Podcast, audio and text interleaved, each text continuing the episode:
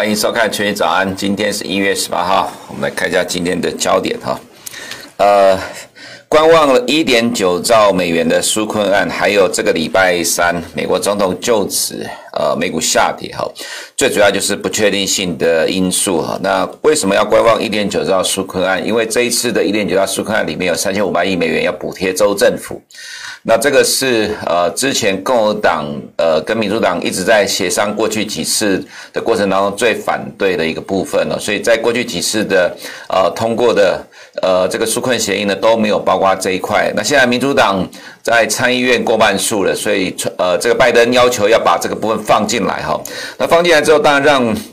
呃，民众看到说有多了这一项，共和党可能不会让他过，那就呃担忧呃税宽可能要过的话，旷日费时，所以造成了美股的下跌。不过其实这个下跌的幅度我们觉得还好。那再来就是这个礼拜三的总统就职呢，现在看到华盛顿要聚集的国民兵兵力大概已经到二点五万人了哈。那当然这几天陆陆续续传出来有一些呃可能不利的状况，比如说甚至呃美国呃这些国会议员要自己穿防弹背心，因为怕有些议员自己倒戈等等之类的。各式各样状况都传出来，所以这个也增添了一些呃紧张的气氛在礼拜三之前哈。那所以呃加上今天早上我们看到说美国 FBI 警告有六个州啊会有严重武装冲突的这样警告，所以呢让美股呃可能在这个礼拜三之前应该会处于观望的一个状态。那我们对于纾困案来讲是没有那么的悲观了哈，因为我们看了一下呃美国的一些呃政治面的解读，大家有提到一个状况，就是说现在民主党成为了国会的多数之后。后，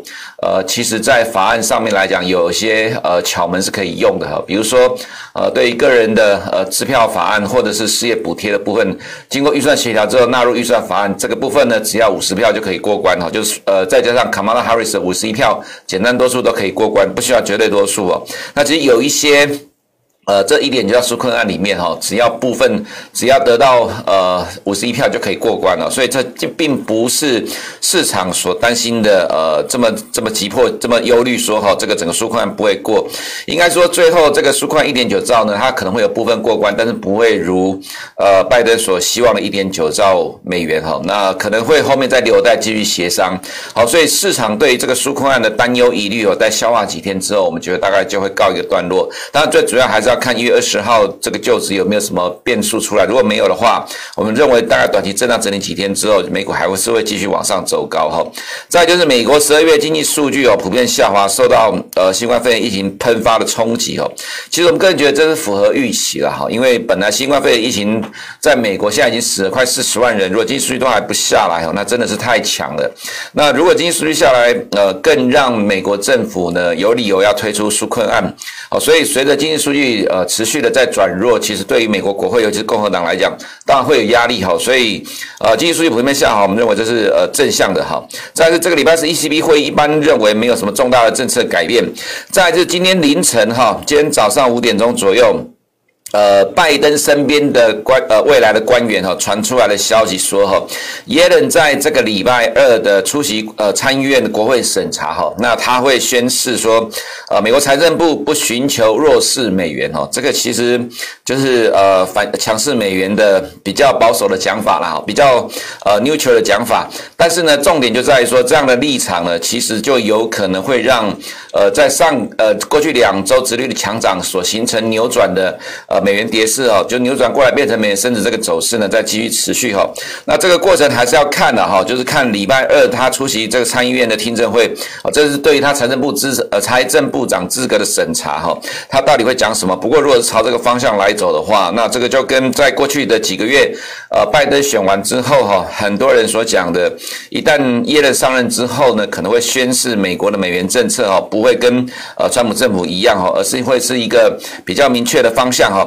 再就是最近的美元强涨呢，造成美元反向的商品普遍下跌。等一下我们看到。呃，这些商品的状况哦，再就中国今天公布去年的 GDP 市场预期二点一，是所有经济体里面哈，二零二零年唯一大概正成长的一个大型经济体了哈。那这当然呃代表是中国经济正在回到正常复苏的轨道当中。再是今天台湾媒体的头版的新闻提到说，外资捧十千金在望了哈。其实看到这个标题，其实如果说在过去的例子来看，看起来似乎有点是短线过热的状况哈。那我们个人觉得说，刚好碰到像上个礼拜五。的美元一天强涨大概零点五个 percent。那看起来美元已经突破了短期盘整区间了，接下来要往上挑战五十天均线。再加上今天早上的消息说，耶伦可能会宣示不寻求弱势美元哈，那有可能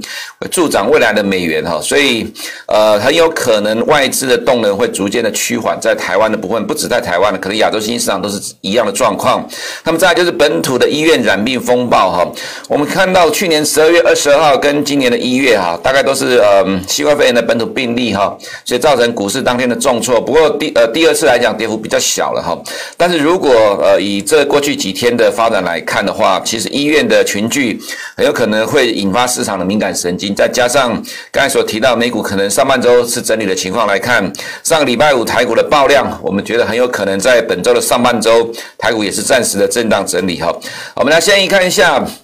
呃，这是经济学家哈，美国的 Bloomberg，呃，去调查对市场的七十个经济学家做个调查哈，那普遍都调高了，呃，调降去年第四季跟今年第一季的经济成长率哈。这个黄色的是一月，呃，这个灰色是去年十二月调查哈。那调降了呃去年第四季跟今年第一季的经济成长率，但是对今年的二三四季哈都是调高的哈。像比如说今年的呃第二季在十二月调查的时候是三点六，但一月调查的时候往上调高到四点零。第三季是三点呃去年十二月调预期是三点七，到了现在预期是四点六，也就是说有了新的纾困案之后，普遍都对于今年的经济成长率会往上调，各季都调高哈。再来就是在一月十六号的时候，高盛呢再度调高今年的经济成长率到六点四。去年十二月二十八号的时候是五点八，一月七号的时候是六点四，那一月十六号再度调高到六点六，就是因为新困案呃新纾困案的呃规模更大的关系哈。那我们再看到呃对于通膨的预期哈，那这里呃黄色的是核心 P C 是 Fed 的指标，那 CPI 的话是旧的通膨指标哈。那我们看到第二季。呃，CPI 会大幅度的成长二点七，这其实最主要原因是因为基期的关系，也就是去年的三月，美国全国封锁，所以美国的 CPI 在去年呃大幅度的下滑，第二呃第二季大幅的下滑，基期非常低，所以以基期的角度来看，第二季会有大幅度的反弹，那第三季呢，呃就会再掉下来了哈。不过从核心 PC 的角度来讲呢，在今年的二三四季呢，都还没有到达二点零的状况了，大概在一点八、一点九的位置哈。那我们看到几个经济数据的话，美国的零售销销售呢，十二月是掉下来的哈。那从月增率的角度来看哈，零售销售是跌了零点七。那呃，核心零零售销售是负二点一。不过我们要留意，就是说，其实你可以看到预期是没有衰退的。也就是说，在十二月新冠肺炎疫情大爆发的同时呢，呃，美国经济学者呢，居然预期美国零售销售是不会下滑，因为有耶诞节的销售旺季的关系。不过实际上还是跌下来了哈。那其实还是只是从高档微幅的下滑，其实我们觉得还算 OK 了哈。毕竟。死人这么多，疫情扩大，不太可能完全不受影响。但是呢，它的确就是受到了呃新冠肺炎疫情的冲击哈。再看到纽约州的制造业指数呢，也是较前期下滑，不过还维持在零之上了哈。但毕竟现在所看到数据几乎全面都往下掉了。这一月的密歇根大学消费者信心指数哈，呃，预期是七九五，实际是七九点二，前期是八十点七，也都下来了哈。也就是说，其实我们现在所看到的数据，就是刚才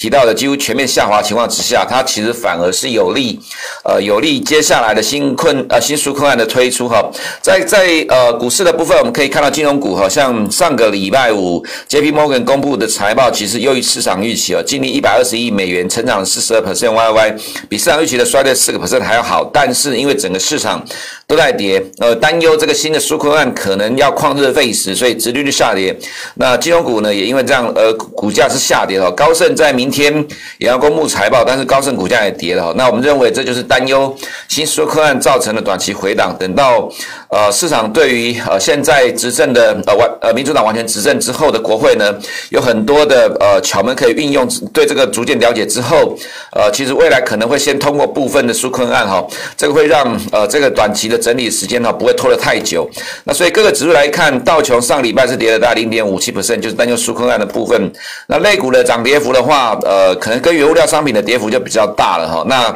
在避险这一块呢，可能公用事业这个部分来讲就比较涨幅比较大了。S M P 五百跌幅零点七二 percent 哈，那科技股的部分的话，刚好高盛又发了一个报告，不过这是维持原来的看法，因为高盛就一直是看空了哈，看空 Apple 九个月了。那在上礼拜这种盘势里面又发布了维持看空的报告，所以股价跌幅比较重。那我们觉得就是短期的整理，Apple 呃 Tesla 也跟着下跌哈。那因为生技股没有什么跌哈，所以帮忙呃纳斯达其实昨天呃上礼拜五没有跌很多哈。如果照上个礼拜五的。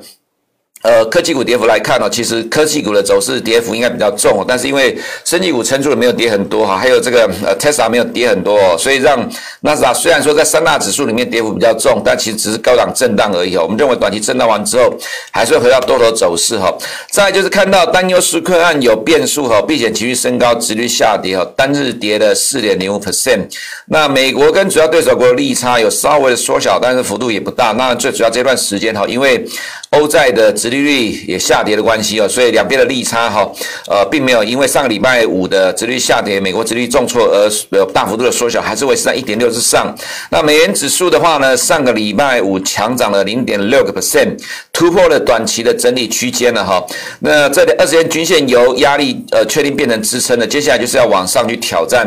呃这五十天均线。其实我就我们的看法了哈，即使呃这个短期的担忧的避险情绪过了之后，美元也不会跌到哪里去了，因为一旦纾困案的了解越来越多，认为会部分过的话，呃，其实殖率还是会上涨，又会支撑美元哈。那我们也看到上个礼拜五的欧元是重挫了哈，马上来到了五十年均线了。当然，意大利政局不稳，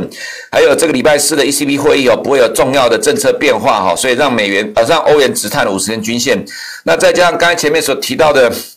若耶伦在礼拜二的呃国会审查哈提到美国不寻求弱势美元的话哈，这个基本上对于美元的呃升值走势是更加有利哈。在我们看到商品的部分，呃上个礼拜五几乎都是回档的哈，主要原因就是美元强涨引发的原油回档，还有其他商品都呃跟着下跌，因为上个礼拜五的美元走势突破了短期整理的区间哈，这根长红棒看起来很快就要往上去挑战五十天均线哈，一旦往上挑战五十天均线成功。之后又是新一波的涨势哈，所以整个原物料商品都有出现了明显拉回的情况，但是像原油的部分，因为需求还是蛮强的，所以我们认为就是短期的拉回哈。黄金也受到美元的影响，跌了一点一六 percent。那整个农产品的部分呢，普遍都下跌，也是因为美元强涨的关系。黄豆跌了零点九的 percent，玉米跌了零点五一 percent，小麦稍微好一点，涨零点八 percent，因为在这一波它涨幅是最落后的哈。铜的话跌了一点七 percent 呢，都是跟美元强势上涨的关系了哈。那也跟呃这个纾困计划市场担心哈，它并不是刺激计划，因为呃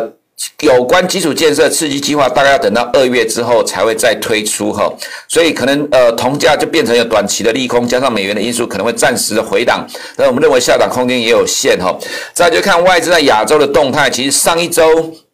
外资在韩国卖了十二亿美元哈，在台湾卖了四千万美元哦，感觉上似乎外资在亚洲新市场动作上有点在趋缓的状况，是不是因为美元开始逐渐的转强哦？这个我觉得值得。观察了哈，如果说以这个刚才所提到的，如果耶伦在明天宣示美国不寻求弱势美元，而让美元继续升值的话，那就要留意是不是外资在亚洲市场的买超在持续的减缓哈，那这可能就会对让亚洲市场进入短期的整理。在我们看到港股通的部分呢，一月以来北水疯狂的大买超，抵抗了美国的利空哈。那到上个礼拜五为止，两个礼拜一三五七港币哈，跟去年三月的买超金额差不多一样了。我们看到几个现象哈，像上个。礼拜五有利空的小米哦，跌了十点二六 percent，可是北水呢就买了小米三十二点九八亿港币哈，谁有利空就买谁哈，这是北水的强力的护盘。那我们看恒生科技股指数上礼拜才跌一点三五 percent 哈，因为北水在同一天买腾讯买了四九点零六亿港币哈，这是买超最大的单一股票，撑住了指数，让指数没有跌那么多哈。那如果光从腾讯的角度来看哦，六个交易日哈，就是在。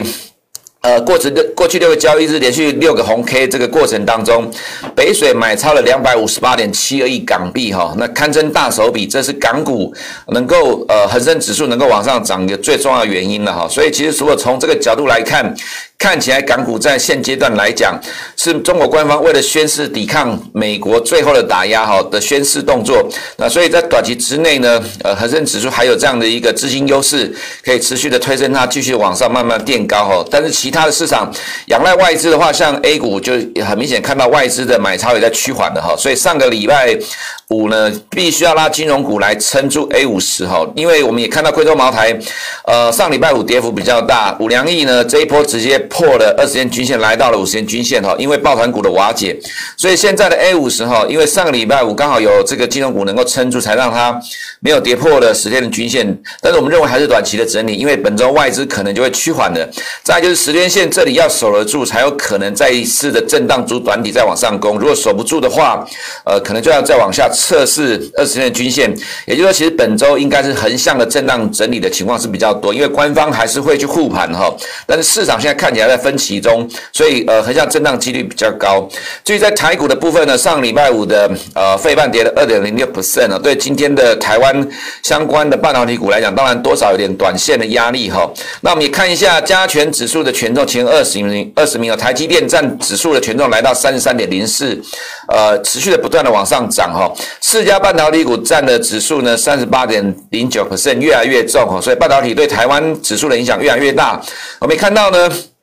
各个全职股哦，其实是在互相的轮动。那在上个礼拜五的震荡里面哦，其实这些大型的全职股没有什么跌了，红海才跌了零点四三 percent，联发科也才跌了一点二八 percent。今天早上又有利多了哈。不过我们认为说，可能短线上还是要震荡去修正过热的筹码。那台积电上个礼拜五开高走低，涨了一点五二 percent 哦。那我们认为，呃，整理的时间是不会太长，因为这一次是很确定的未来的基本面哈。未来五年状况，每年成长十到十五趴，这在全球你大概很难找得到哪家制造业可以这么。有明确的成长，但是以台股的角度来讲，哈，加权指数在一万五的时候，指数没有整理，哈，直接往上冲关到一万六，哈，所以一万六的整数关卡，哈，这里呃出现比较长时间的整理，应该是合理，所以长时间可能大概呃三天到一个礼拜。为什么这么讲，哈？这样子叫做长时间，因为你可以看到这一波加权指数它是沿着五日线在走，这是超强的指数的走势，那。加呃台积电的基本面这么强势的情况之下，其实对于呃指数的整理来讲，我们认为其实不需要太多的时间，因为可能台积电整理时间会比大盘来的更短，就会马上吸引买盘进来，让台积电指这个股价。比其他的权值股更早整理完往上走高哈，那整体来看，我们认为呃台股的多头走势还是没有改变，虽然可能外资的买超会趋缓的，那么接下来就会由内资来主导台股的多头走势哈。以上是我们今天群益早安的内容，群益早安目前正在进行问卷调查，填写表单有机会抽中群益二零二一精美桌历，欢迎到下方留言区了解详情，我们明天见。如果你不想错过最新市场动态，记得开启小铃铛并按下订阅。此外，我们在脸书、YouTube 以及 Podcast 都有丰富的影片内容，千万不要错过。每日全球财经事件深度解说，尽在群益与您分享。